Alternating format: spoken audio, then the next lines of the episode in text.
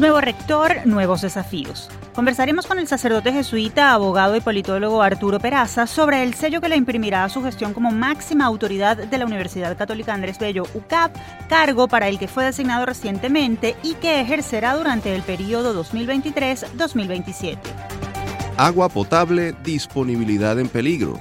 A propósito del Día Mundial del Agua, la investigadora María Eugenia Gil, coordinadora del Grupo Interdisciplinario Emergencia Humanitaria Compleja en Agua, compartirá datos de un informe realizado por investigadores de varias instituciones del país sobre la realidad y perspectivas de acceso al vital líquido en Venezuela a corto y mediano plazo. Emprendimiento por necesidad, oportunidades por descubrir. En Venezuela, 3 millones de personas emprendieron un negocio y 90% lo hace por necesidad, según revelan los resultados de un estudio nacional realizado por la UCAB y el IESA. Sobre este informe conversaremos con uno de sus responsables, el profesor Luis Lauriño, investigador del Instituto de Investigaciones Económicas y Sociales de la UCAB.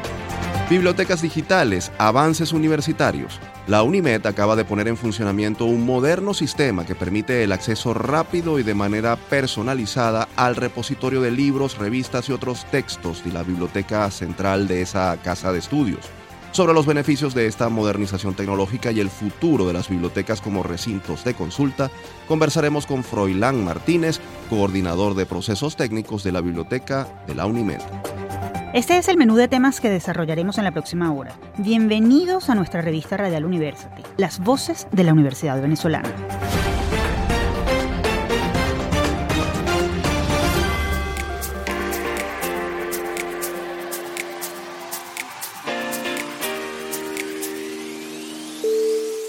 Les saludamos Efraín Castillo y Tamara Sluznis. Y esto es Universate, espacio producido por la Dirección General de Comunicación, Mercadeo y Promoción de la Universidad Católica Andrés Bello, UCAP y Unión Radio Cultural. Este programa es posible gracias al equipo conformado por Isabela Iturriza, Inmaculada Sebastiano, Carlos Javier Virgües, Juan Juárez, Fernando Camacho y Giancarlos Caraballo. En la producción nos acompaña José Ali Linares. Como siempre, nos da mucho gusto que estén con nosotros en una nueva emisión de Universate. Hoy traemos un programa repleto de información que estamos seguros les resultará de mucho interés. En esta primera parte hablaremos con un protagonista de primera línea que tendrá la responsabilidad de conducir los destinos de la primera universidad privada del país. Hablamos del padre Arturo Peraza, designado nuevo rector de la UCAP. Quédense a escuchar desde el campus. El pasado 4 de marzo, el Consejo Fundacional de la Universidad Católica Andrés Bello UCAP aprobó por unanimidad el nombramiento del sacerdote jesuita Arturo Peraza Celis como nuevo rector de la UCAP. Peraza, quien se venía desempeñando como vicerrector de Extensión Guayana desde 2017, tendrá la responsabilidad de dirigir la UCAP durante el periodo 2023-2027, cargo que comenzará a ejercer a partir de mayo. A lo largo de su trayectoria, el también abogado, doctor en ciencias políticas y activista de derechos humanos, ha ejercido varios roles, entre los que destacan haber sido provincial de la Compañía de Jesús en Venezuela, rector del Colegio Loyola Gumilla en Puerto Ordaz y director de la revista SIC. Al padre Peraza lo tenemos en la línea telefónica para conversar sobre los retos que deberá enfrentar como máxima autoridad de la UCAB y la dirección que espera darle a la institución ahora que celebra su 70 aniversario. Padre Peraza, bienvenido a Universate, las voces de la Universidad Venezolana. Gracias por atendernos. Muchísimas gracias, un saludo a ustedes dos y a todos los radioescuchas. Padre, si alguna institución ha sabido adaptarse a los cambios que ha experimentado el país, esa ha sido sin duda la UCAB. Con mayores o menores obstáculos, la universidad ha demostrado siempre estar conectada con sus audiencias para ofrecerles lo que buscan y para lo cual ha dado importantes pasos en materia de innovación. ¿Cómo se propone usted continuar en ese camino? ¿Qué hará la UCAB? Bajo sus riendas para continuar siendo una universidad prestigiosa y reconocida por su excelencia académica? Mira, muchísimas gracias. En principio, como te acabas de decir, si algo hemos tenido como política de equipo y toda la visión que tiene la universidad es estar en un constante proceso de diversificación y de innovación. Y yo siento que esa es la respuesta que en este momento tienen que dar las universidades a un contexto cambiante contexto cambiante que no solamente ocurre en Venezuela, en donde tenemos que responder además a una crisis económica muy importante, sino que es un contexto que está ocurriendo a nivel global. Los jóvenes están demandando otros modelos de acercamiento al proceso de formación y las universidades necesitan readaptarse a estas nuevas exigencias que están planteando los jóvenes. Este nuevo modelo tiene que ver con procesos mucho más ágiles, mayor facilidad para que ellos puedan construir su propio currículo de estudio y que ellos puedan ir viendo qué áreas les interesa. Normalmente los jóvenes tienden a abrirse muchos caminos a través de cursos cortos que les generan habilidades blandas o posibilidades de insertarse mucho más rápidamente en el mercado laboral. Nosotros sin negar nuestro, la necesidad de generar profesionales y esto supone una formación un poco más extensa, larga y ordenada, uno les puede abrir una cantidad de ventanas a muchachos que eventualmente están pensando en otros modelos de formación para que también la universidad pueda ser un referente. Estamos hablando en concreto de experiencias como las que se han abierto a nivel de gastronomía, a nivel de moda, a nivel del esports. Yo creo que esa línea va a continuar dentro de la universidad, vamos a ver nuevas experiencias en esa dirección también todo lo que está haciendo el centro de formación, eh, eh, el centro, el CIAPS como centro de formación para eh, abrir cursos, diplomados, líneas de formación mucho más específicos que les permitan a las personas adquirir herramientas específicas que puedan ayudarlos a mejorar su calidad de vida e incluso su formación en función del mercado laboral al que ellos tienen que responder. Eh, junto con eso está todo este programa de minors que lo hemos abierto incluso para muchachos que han egresado del bachillerato y que eventualmente piensan en, bueno, podría ser un tipo de curso de certificación corta en donde yo adquiero una herramienta concreta que me puede ayudar. Si bien esto está especialmente abierto para formandos universitarios, que quieren adquirir esas herramientas complementarias, también se lo hemos abierto a los muchachos en bachillerato, que están egresando de bachillerato, como una nueva fórmula de formación. Y estamos en este proceso de exploración que, cuya idea fundamental es abrirnos puertas y tratar de encontrarnos con esa nueva realidad de jóvenes que están planteando modelos alternativos de formación. Ahora, eh, Padre Peraza, en relación con el sistema educativo, para nadie es un secreto que eh, a nivel de bachillerato los jóvenes lo terminan cada vez peor preparados y sin las competencias suficientes para enfrentar el desafío eh, de la vida y de la vida universitaria. ¿Cómo atacará esta situación desde la universidad? ¿Qué posibilidades además hay de, hay de hacerlo?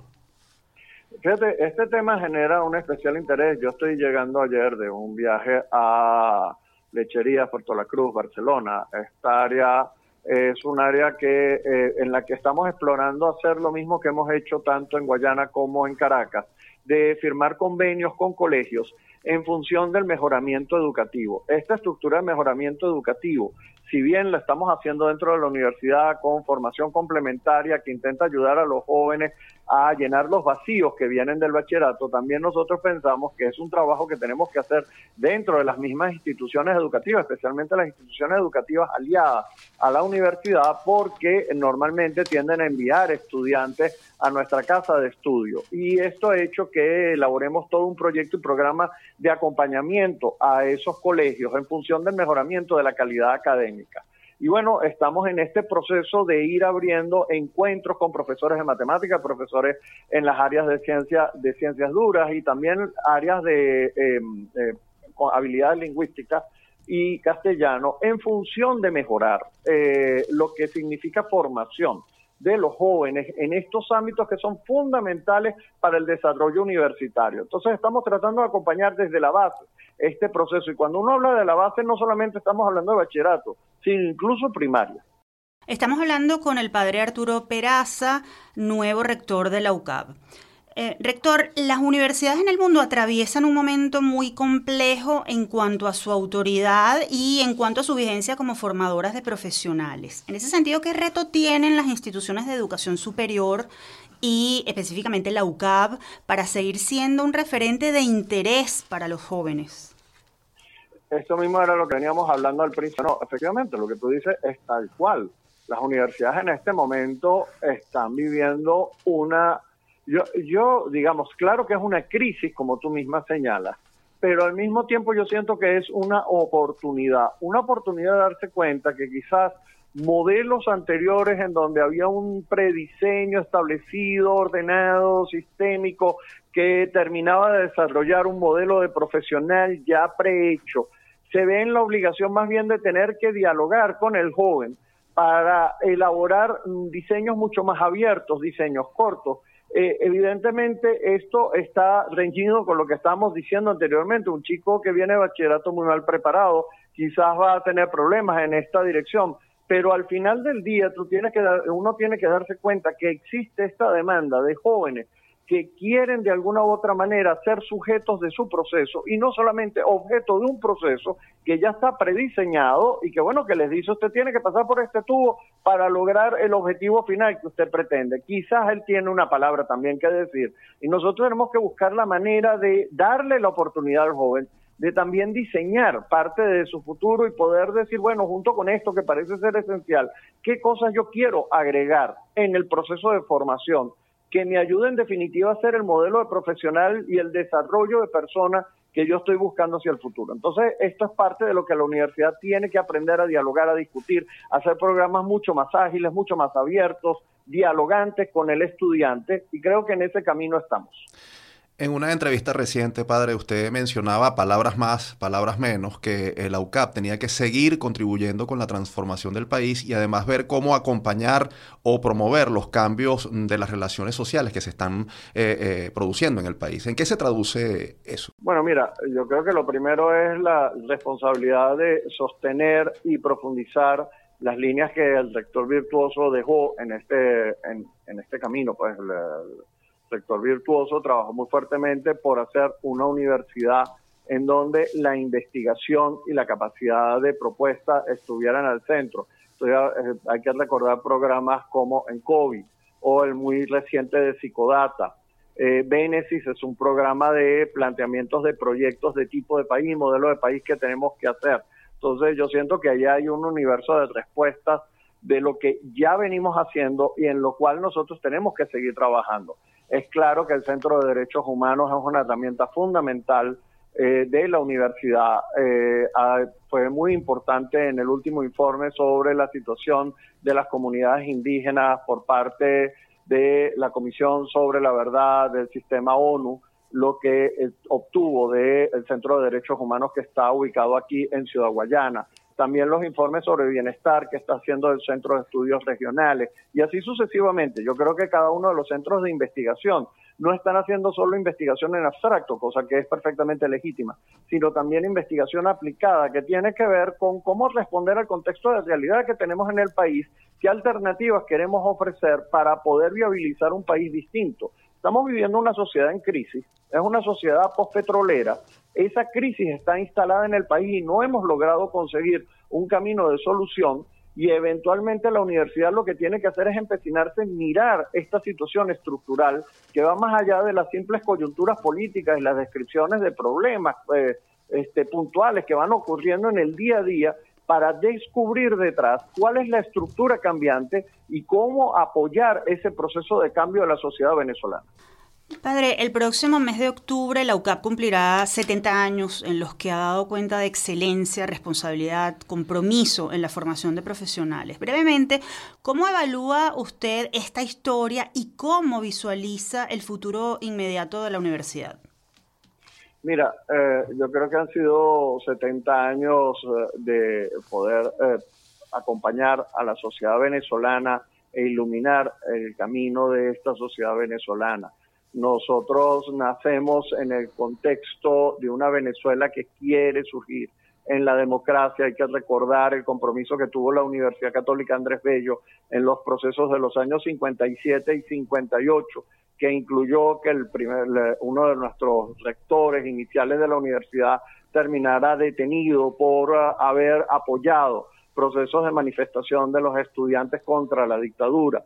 Ese proceso también nos llevó a aprender de crisis como la crisis vivida en el año 72 y a madurar como universidad, una universidad que terminó comprometiéndose fuertemente con su contexto a través de la mano del padre Luis Ugalde, la creación de todo ese, ámbito de desarrollo que ha sido el, el Parque Social Manuel Aguirre es una obra que junto con otros compañeros jesuitas y muchos laicos ha significado un esfuerzo gigantesco de la universidad por comprometerse con las comunidades populares y desde allí poder hablar al país y desde allí poder tener una palabra que asume los intereses de las comunidades populares.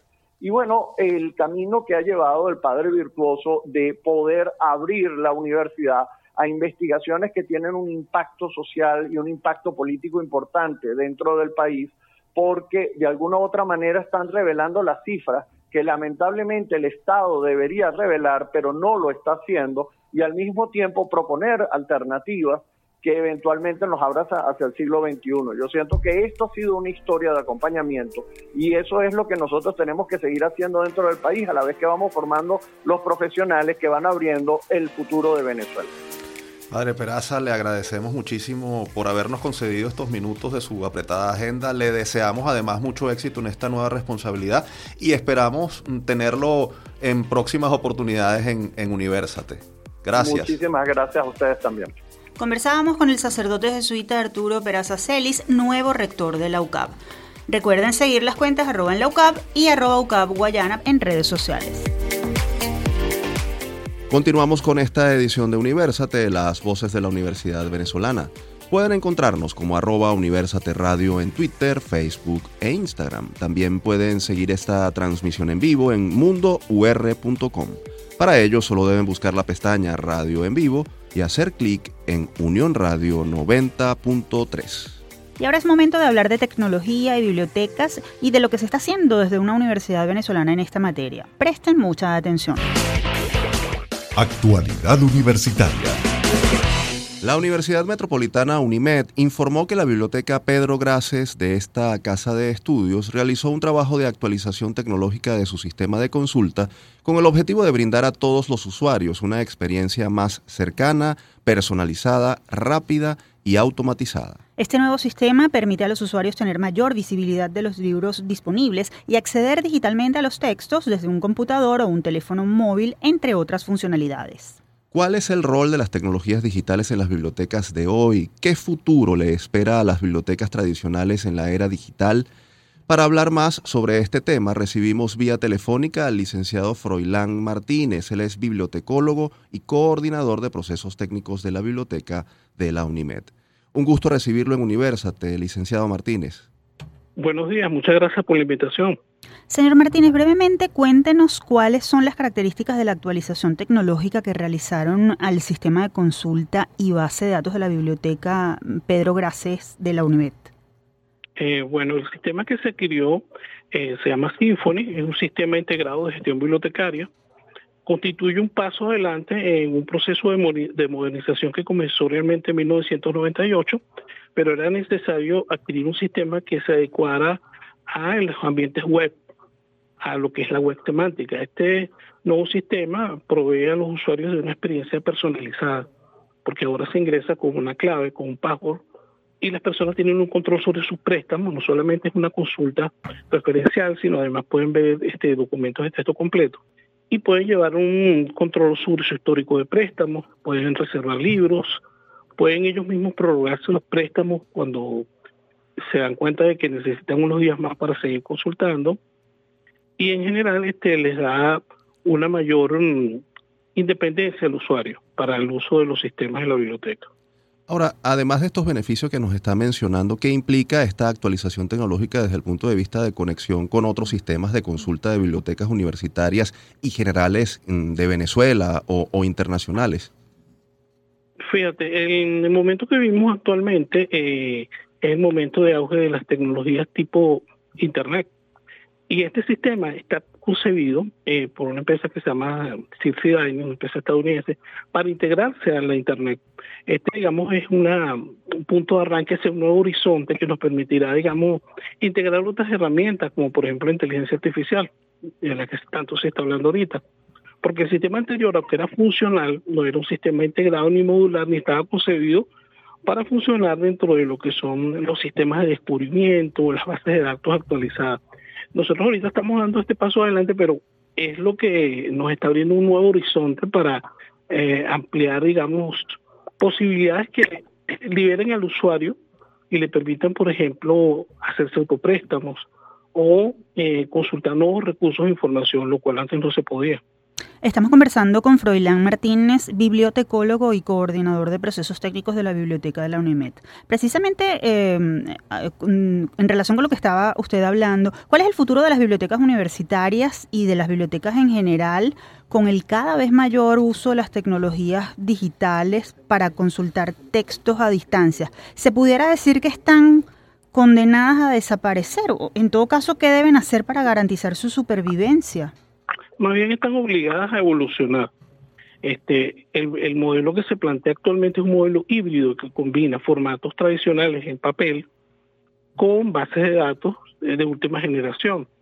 Eh, fíjate que nosotros aquí estamos considerando la creación de espacios para la creatividad y para la conectividad y en paralelo mantenemos nuestros fondos tradicionales de libros los cuales se verán reforzados posteriormente con sistemas, con servicios de digitalización.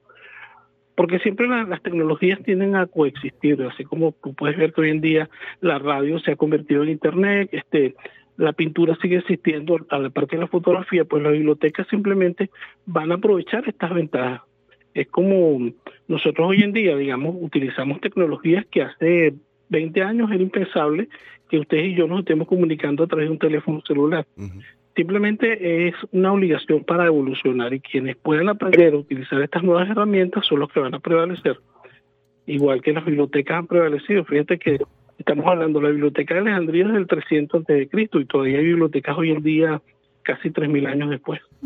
Ahora, eh, eh, quisiera retomar algo de lo que usted mencionó hace unos minutos. Se habla mucho del uso de la inteligencia artificial como herramienta para ayudar en muchas tareas de la vida del hombre, incluyendo, por supuesto, la, la vida académica. ¿Cómo se puede aplicar o cómo se está aplicando la inteligencia artificial para servicios como los de las bibliotecas, por ejemplo?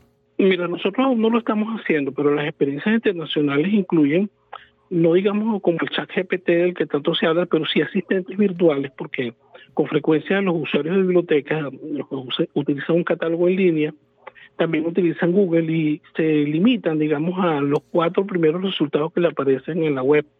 Pero con un asistente de inteligencia artificial, que sería como una especie de bibliotecario, él le podía sugerir, mira, pero también puedes consultar bases de datos, mira, pero también hay un recurso en la biblioteca que tú desconoces, pero también puedes entrar en esta red social donde hay información que te puede interesar.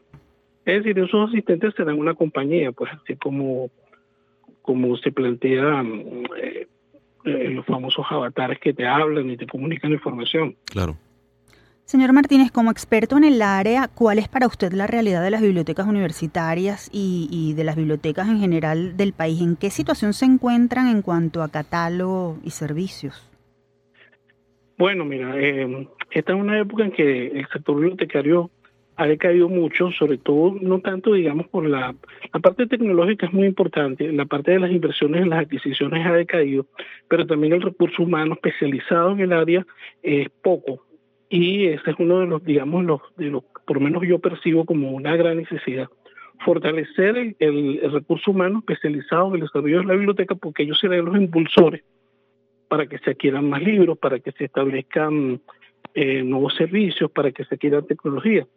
Fíjate que aquí en el caso de la Universidad Metropolitana eh, tuvo mucho peso el apoyo del equipo de bibliotecarios que trabaja acá bajo la conducción de la doctora Leia García, que es la directora, ellos, digamos, este equipo nuestro eh, hizo el estudio eh, de mercado y analizó las diferentes opciones de sistemas de integrados de gestión bibliotecaria para que el vicerrectorado administrativo tuviera una visión de lo que había que hacer y el camino que debíamos seguir.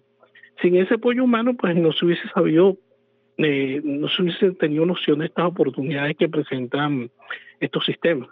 Finalmente, eh, licenciado, y, también partiendo de la experiencia que usted tiene, eh, ¿qué habría que hacer? Nos menciona el trabajo de impulsar eh, la formación del talento humano que sea capaz de, orientar el trabajo de las bibliotecas, pero para despertar el interés de los usuarios por, por la consulta en las bibliotecas digitales y, tradicionales, ¿qué habría que hacer? Porque pareciera muchas veces que, que los muchachos eh, y no tan muchachos se quedan con el Google eh, o con la primera búsqueda que consiguen en Internet o incluso ahora con, las herramientas estas de inteligencia artificial para resolver los problemas académicos. ¿Cómo hacer para que la biblioteca se vuelva más atractiva y, siga siendo esa herramienta fundamental para la, para la vida académica y, cultural?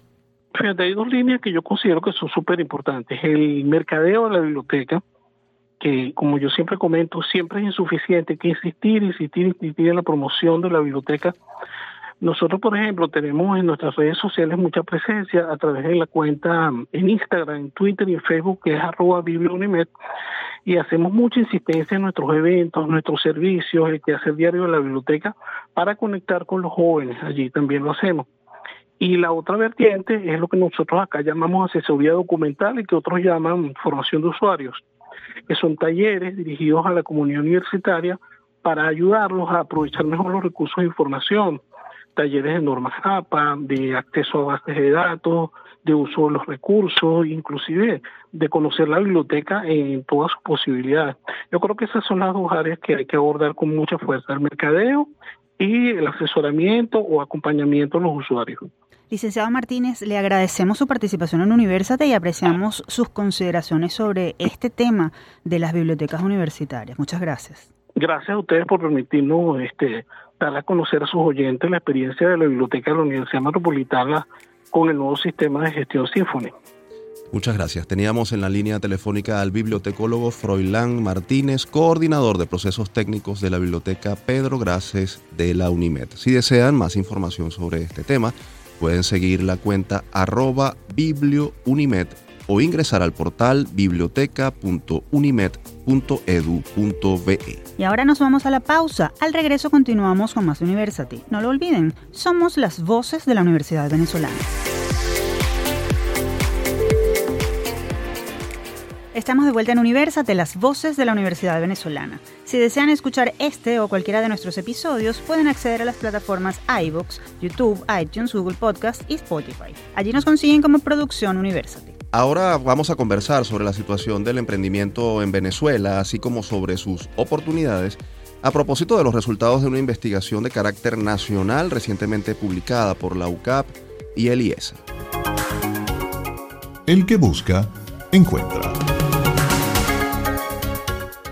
La UCAB y Eliesa compartieron los resultados del Global Entrepreneurship Monitor GEM Venezuela 2022, según el cual en el país existen al menos 3 millones de emprendedores. El estudio también arrojó que un 90% de los emprendedores lo hace por necesidad y la gran mayoría de estos negocios tiene poco impacto en la economía nacional.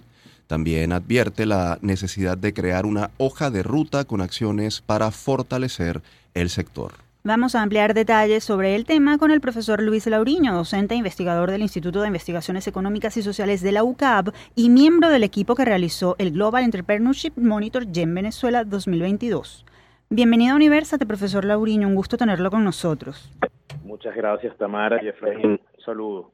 Profesor, según el estudio que presentaron la UCAB y el IESA, hay 3 millones de emprendedores y 90% lo hace por necesidad. ¿Qué significa esto? ¿Por qué está ocurriendo en, el contexto económico y social venezolano que, que, eh, que se revelan estas cifras?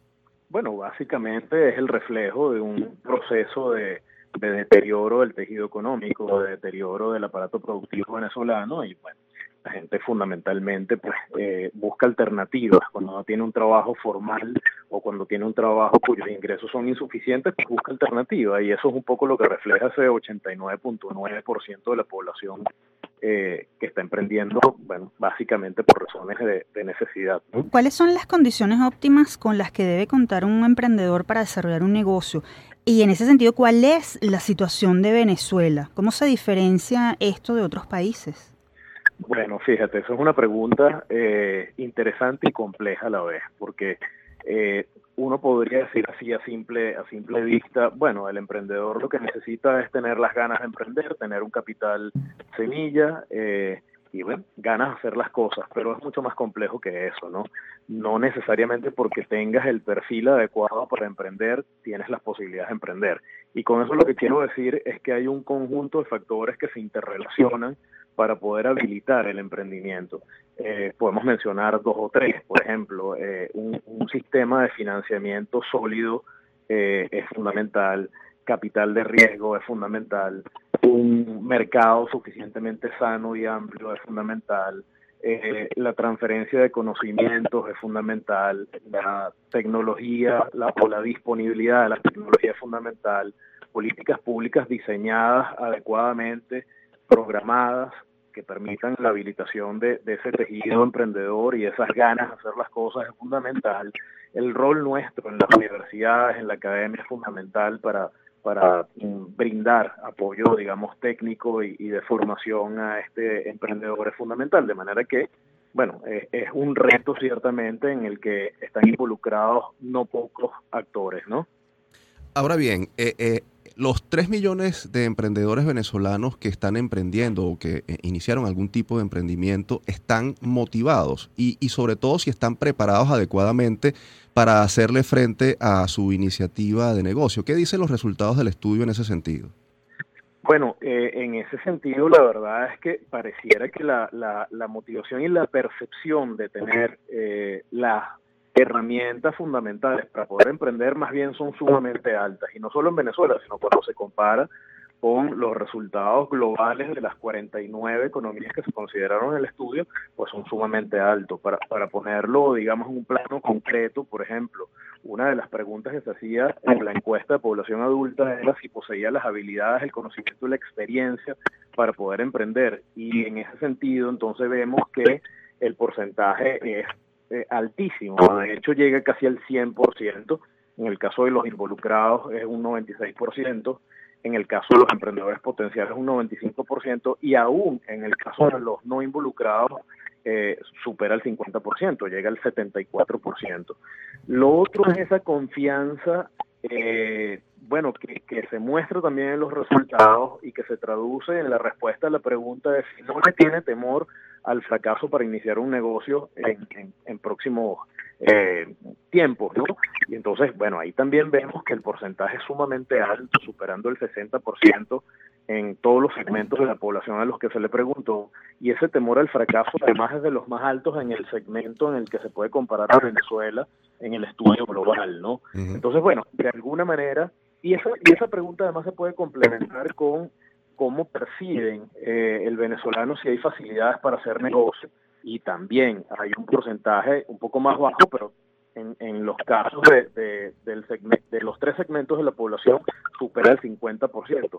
Entonces, en líneas generales, bueno, en líneas generales entonces tenemos que hay un altísimo nivel de confianza que además se puede complementar con un estudio recientemente publicado por la universidad también, que es el Ciclodata de 2023. Eh, el 82% de los venezolanos se siente eh, se considera capaz de trabajar eficientemente y con metas a largo plazo y por otro lado un 93% de los venezolanos se siente seguro y positivo consigo mismo. Y eso yo creo que sintetiza en buena medida la autopercepción del venezolano eh, que aunque pueda estar inflado porque se trata de percepciones al final pues hay, hay una actitud frente al emprendimiento que bueno en líneas generales es positiva ¿no? Estamos conversando con Luis Lauriño, docente investigador del Instituto de Investigaciones Económicas y Sociales de la UCAP. Profesor, leíamos en una reseña de la investigación que los emprendimientos en Venezuela en su mayoría son nacientes o nuevos, muy pocos sobreviven a los cinco años y además tienen poco impacto en la, en la economía. ¿Por qué sucede esto? ¿Qué implica? Sí, bueno, fíjate, eh, eh, esto hay que darle lectura también entendiendo el momento en el que se hace la encuesta. La encuesta se hace entre julio y agosto del año 2022 y recordemos que para ese momento entonces venimos por un lado saliendo de eh, una, una pandemia que nos mantuvo encerrados por dos años y, y, y, bueno, con una incidencia importante sobre las facilidades para hacer negocios, inclusive las facilidades para, para obtener ingresos en líneas generales eh, eso por un lado. Por el otro lado, también estamos en un momento en el que todavía se percibe pues eh, la salida, una percepción muy positiva del comportamiento de la economía. Entonces, a partir del segundo semestre de 2021, el primer trimestre de 2022, hay una percepción generalizada que coloquialmente el venezolano llamó Venezuela se arregló, ¿no?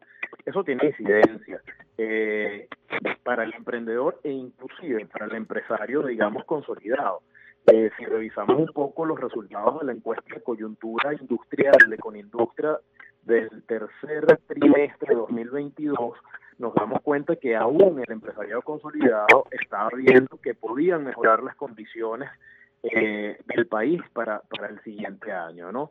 Entonces, Bueno, esto tiene impacto sobre eh, la percepción que tienen los emprendedores, sobre la potencialidad que ven en sus negocios, pero al final, eh, bueno, son emprendimientos eh, básicamente por, como lo decía al principio, por, por motivados por la necesidad y este tipo de emprendimientos necesitan, digamos, un apoyo mucho más sistémico, mucho más, eh, digamos, integral para que podamos hacer que ese que esos 3 millones de personas que están emprendiendo puedan hacer eh, en buena medida sus emprendimientos sostenibles en el tiempo, sólidos, emprendimientos sanos que aporten a la economía, eh, que, que mm, absorban mano de obra, que paguen impuestos, eh, etcétera. Ese es el emprendimiento que técnicamente se llama dinámico es el emprendimiento, digamos, más sano para el tejido productivo y para el tejido empresarial eh, económico de un país, ¿no? Por los momentos, pues, eh, eh, este tipo de emprendimiento habrá que ver cómo se comporta en la próxima medición del año que viene,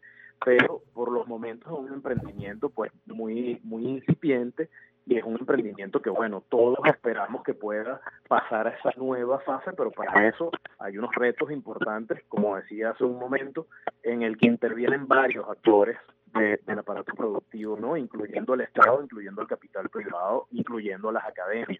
precisamente, eh, profesor Phil, ¿por dónde deben ir los tiros de la hoja de ruta que se defina para darle sostenibilidad al, al sector de emprendedor en Venezuela? ¿Cuáles serían las acciones prioritarias? Brevemente. Sí, sí. Bueno, eh, Gustavo García, eh, el vicerrector de la universidad, hablaba un poco de esa hoja de ruta en términos de, de, asumir de una vez los retos que supone esto, porque como bien decía, eh, no es un solo actor el que el que hace que este emprendimiento tome otras formas mucho más positivas para la economía venezolana, son varios. Nosotros en la, en la universidad pues tenemos el reto de poder brindar facilidades, brindar conocimiento, brindar asistencia técnica a, estos emprendedores y la universidad tiene un centro de innovación y emprendimiento dedicado básicamente a eso. Eh, bueno, la universidad ha hecho unos esfuerzos importantes por participar en este estudio, tiene ahora las herramientas para poder ir un poco más allá en esos esfuerzos, pero también hace falta el esfuerzo de las políticas públicas, también hace falta el esfuerzo de, eh, bueno, todos aquellos actores que forman parte de, ese sistema de financiamiento. Eh, también hace falta que eh, se alineen todas esas buenas intenciones que puedan haber entre todos esos actores y que se potencien además este, iniciativas como las de las incubadoras, las de las aceleradoras, que hablemos un mismo lenguaje y que nos podamos integrar en eso que en algún momento se llamó el ecosistema nacional de emprendimiento, ¿no? Entonces es un reto mancomunado, digamos así, y por ahí es por donde hay que empezar, por ponerse de acuerdo de, cómo hacer para brindar apoyo a esos emprendedores y hacer que migren de esta, de esta etapa de emprendimiento por necesidad eh, y de corto plazo, digamos, a un emprendimiento mucho más sólido y mucho más beneficioso para todos. ¿no? Profesor Auriño, gracias por habernos ilustrado sobre el tema del emprendimiento en nuestro país. Conversábamos con el profesor Luis Lauriño, docente e investigador del Instituto de Investigaciones Económicas y Sociales de la UCAP. Si desean más información sobre el Global Entrepreneurship Monitor Venezuela 2022, pueden ingresar al portal ucap.edu.be o seguir la cuenta arroba en la UCAP y arroba investiga UCAP. Avanzamos con esta edición de Universate, las voces de la Universidad Venezolana. Para quienes deseen dar a conocer en este espacio alguna investigación, proyecto o personaje universitario destacado, ponemos a disposición nuestro correo electrónico produccionuniversate.gmail.com.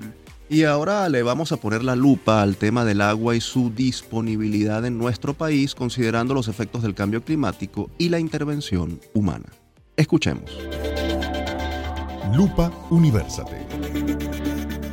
Según la Organización de Naciones Unidas, una de cada cuatro personas en el mundo carece de acceso seguro al agua potable, mientras la mitad de la población mundial no cuenta con sistemas de saneamiento seguro del agua. A propósito del Día Mundial del Agua que se conmemoró el pasado 22 de marzo, es propicio hablar sobre los efectos que el cambio climático y la acción del hombre están teniendo sobre la disponibilidad presente y futura de este recurso vital en nuestro país. Para ello vamos a recibir vía telefónica a la profesora María Eugenia Gil, comunicadora, investigadora ambiental, directora de comunicaciones de la Fundación Agua Clara y coordinadora del Grupo Interdisciplinario Emergencia Humanitaria Compleja en Agua. Licenciada Gil, bienvenida, un gusto tenerla en University. Muchísimas gracias y honrada de estar en este espacio académico.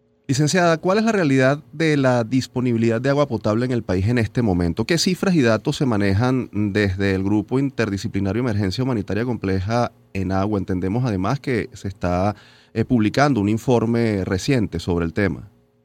Sí, mira, el informe está disponible para todos los que quieran oírlo, eh, perdón, leerlo, en, en la página de Provea, eh, van a entran a la página de Provea, buscan publicaciones y hay una, una, edición especial pues para este trabajo que, que acabamos de publicar. Mira, realmente hay dos condiciones. Una es que en el país hay agua, tenemos una riqueza hídrica, pero la estamos maltratando, la estamos alterando y eso es muy peligroso. Y por supuesto lo otro es el padecimiento, eh, porque una cosa es el agua que está en la naturaleza y la otra cosa es el agua que está canalizada para que llegue a nuestros lugares. Entonces allí hay una algo que arreglar, pues, que se estuvo, que tuvimos en algún momento una fortaleza, pero que evidentemente a estas alturas del partido, eh, bueno, todo el mundo sufre esa falta de agua y cuando llega a lo mejor es un agua que no es apta para el consumo humano.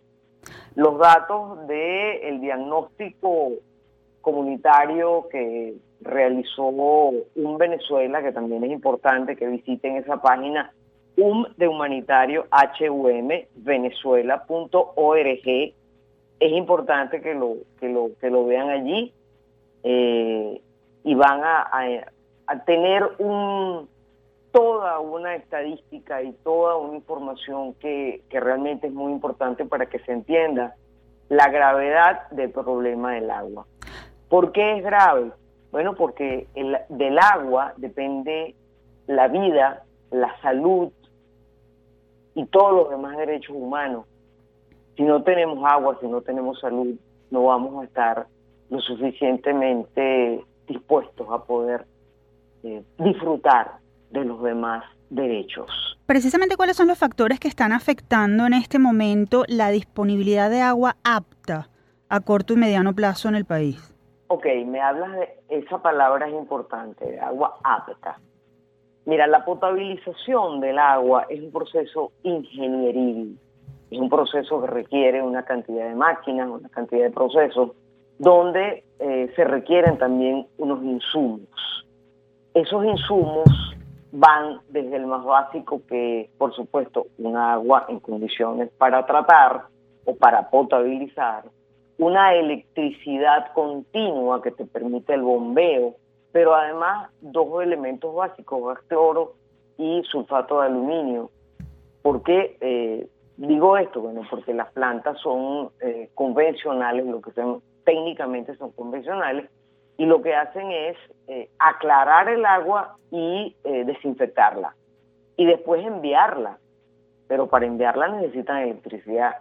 Bueno, y todos sabemos la relación que tenemos también intermitente con la luz en este país. Mm. Entonces, mm, tenemos 21 millones de personas en este país que están expuestas a un agua no potable a un agua no apta para el consumo humano. Eso es una cifra realmente muy importante. leemos en algunas de las conclusiones del informe que nos hicieron llegar que el 99% de las plantas potabilizadoras no funcionan, que 74% enfrenta problemas con los servicios de recolección de aguas servidas y que en el país hay suficiente agua para abastecer a toda la población, pero hay problemas, como usted mencionaba, de eh, distribución y de potabilización.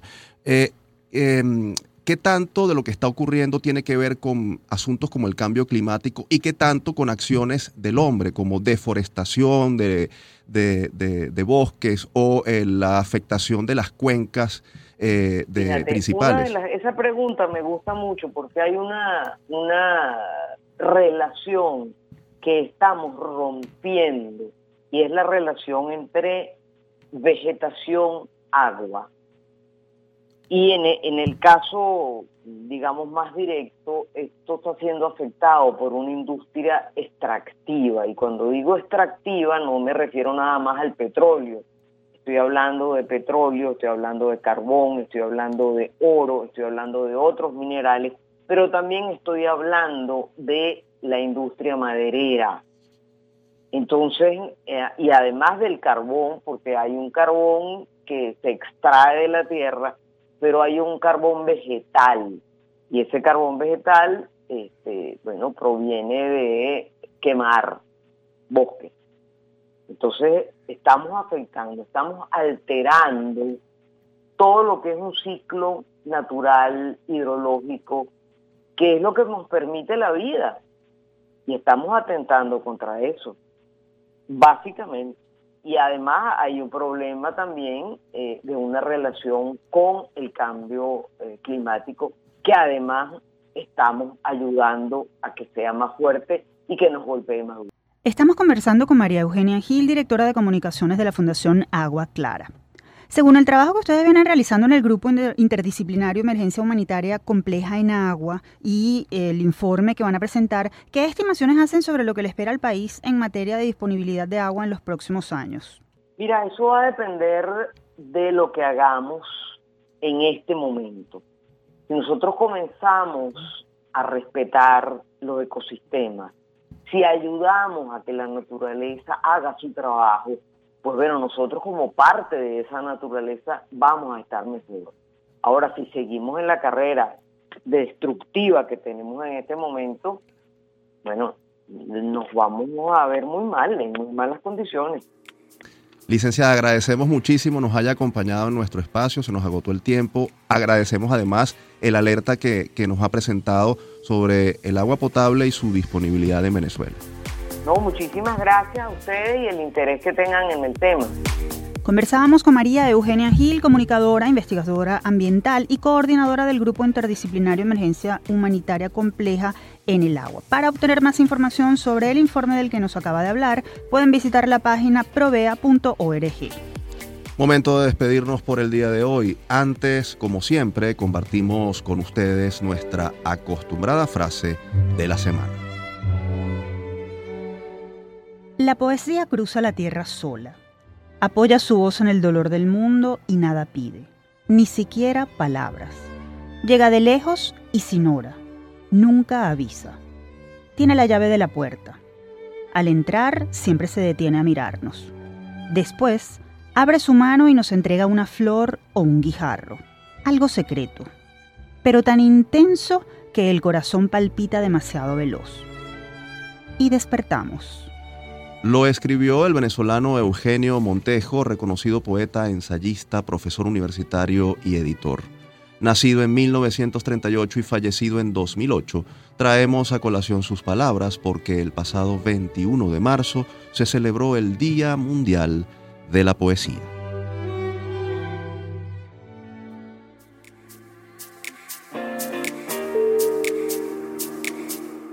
De esta forma cerramos el programa de hoy. Les recordamos que Universate es una producción de la Dirección General de Comunicación, Mercadeo y Promoción de la Universidad Católica Andrés Bello, UCAB y Unión Radio Cultural. Este programa fue posible gracias al equipo conformado por Isabela Iturriza, Inmaculada Sebastiano, Carlos Javier Virgües, Juan Juárez, Fernando Camacho y Giancarlos Caraballo. En la producción estuvo José Ali Linares y en la conducción quien les habla Tamara Slusmis y Efraín Castillo. Hasta la próxima.